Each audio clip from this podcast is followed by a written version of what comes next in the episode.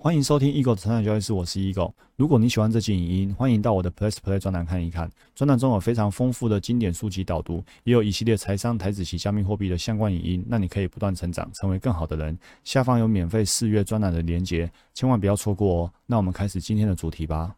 欢迎回到我们成长交易室，我是 Eagle。来到了正念呢疗愈力第三十四章，他说保持正式练习。我自己呢，忘了在哪一本书上面看过，好像也有一个禅师呢，就跟他的学员说呢，不要问，就这么做三年就对了。就是说，关于正念这件事情呢，你不要问那么多哦，你不要什么都还没学就东问西问的哦，你就不要问，这么做三年就对了。所以呢，卡巴金博士也告诉我们，正念呢最重要的就是练习，哦，没什么特别的法门，做就对了。它需要成为你生活的一部分，就像吃饭或睡觉一样。不管什么时候，我们都要空出一些时间跟自己同在，练习无为，以保持正念练习的新鲜活力。每天呢拨一些时间做正式的练习，就好像每天吃饭喂饱自己一样。你采用什么方法来练习呢？没那么重要。所以呢，你是用光碟啊或网络下载的程式啊，或者是 A P P 等等的，也都没关系。这些方法呢，只是让你呢回归自我，提醒你，不管发生什么事情。就在这个时刻，现在你就可以呢安于觉察，在觉察中呢歇息。在金光练习里面呢，面对任何疑惑的最佳忠告就是继续练习，继续不带评价的、友友善的、仔细的观察呢心中呢升起的一切，尤其是重复出现的模式、难题、感觉或想法。所以你在练习过程，你会可能会有冒出很多想法或很多疑惑，那最佳的回应就是继续练习。哦，继续不带评价的，然后呢，去觉察它，去观看它。假以时日呢，练习本身就会教导你下一步所需要知道的东西。如果你在静坐的时候心里有一些疑问跟怀疑呢，持续练习，在未来数周，他们可能会烟消云散。原本想不通的事情呢，会自然开窍；乌云密布呢，会自然拨于见日。我跟大家讲这一段对我影响很大哦。以前呢，我在某一个点过不去的时候，我很纠结，我会觉得说为什么做不好，为什么做不好？但是呢，我现在发现，透过正念的练习啊，很多生活上的问题，包括我开发策略的问题哦，我都相信呢，很时间到了，原本想不通的事情呢，会自然开窍。我举个例子来说，大家有跟我学策略，我的猎鹰 V 号跟猎鹰七号呢，我当初呢开发出来之后，我有一个点一直过不去，我觉得这策略可以更好，但是呢，我一直当下我一直执着，然后我怎么就找不到它的答案？所以呢，我曾经在专栏里面说过，哈，当然可能说过顶多两次而已，我就说呢，我在等待，等待呢那个时机点到了，我自然会知道答案是什么。后来呢，那个答案就被我找到了。好，那个那个找到也不是说我一直努力的去找，它自然就冒出来的。哦，它自然就拨云见日的。那这个就来自于呢，我们平常有在练习静坐，静坐过程本来就有一些问题跟怀疑。那我们透过这些专家的指导，卡巴金博士的指导，他会告诉你，其实呢，你所想要知道的东西，答案就在练习。好，你所想要知道的最佳忠告就是继续练习，继续不带评价的专注的，然后呢去正念呼吸。那很多呢，你原本想不通的事情呢，会自然开窍；乌云密密布呢，会自然拨云见日。我真的体会到这句话的力量。好，所以呢，后来我就觉得没关系，就顺其自然，臣服嘛，允许接纳，允许当下还想不出答案，接纳当下的自己还不够好，没有问题。但是呢，只要我们持续的。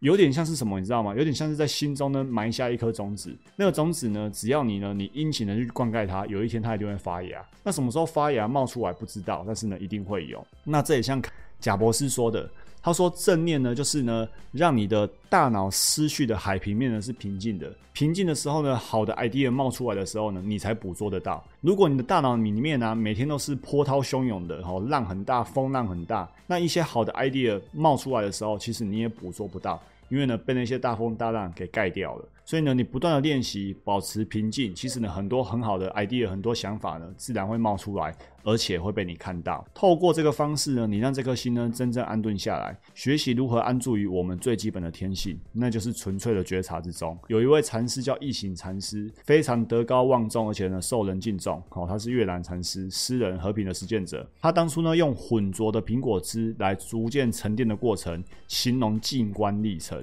所以呢，现在很多正念老师哈，他们都会拿那个水里面加很多亮粉，然后摇摇摇摇，水就很浑浊，然后放着。那时间过了，那个亮粉就会沉淀下来，好，概念是一样的。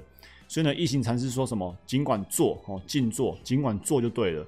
不管现在状况如何，也许很不舒服、焦虑、混乱。不管现在状况如何，心自己会安顿下来。就像这样哦，你对自己呢够有耐心，提醒自己呢就单纯的安歇、安歇、安歇于觉察之中，什么事都别做，只要继续保持觉察，并给自己空间。放下呢不是把思绪的想法推开，而是呢更温柔的对待。放下并不是要你把思绪想法推开、关掉、好压抑或者排斥他们。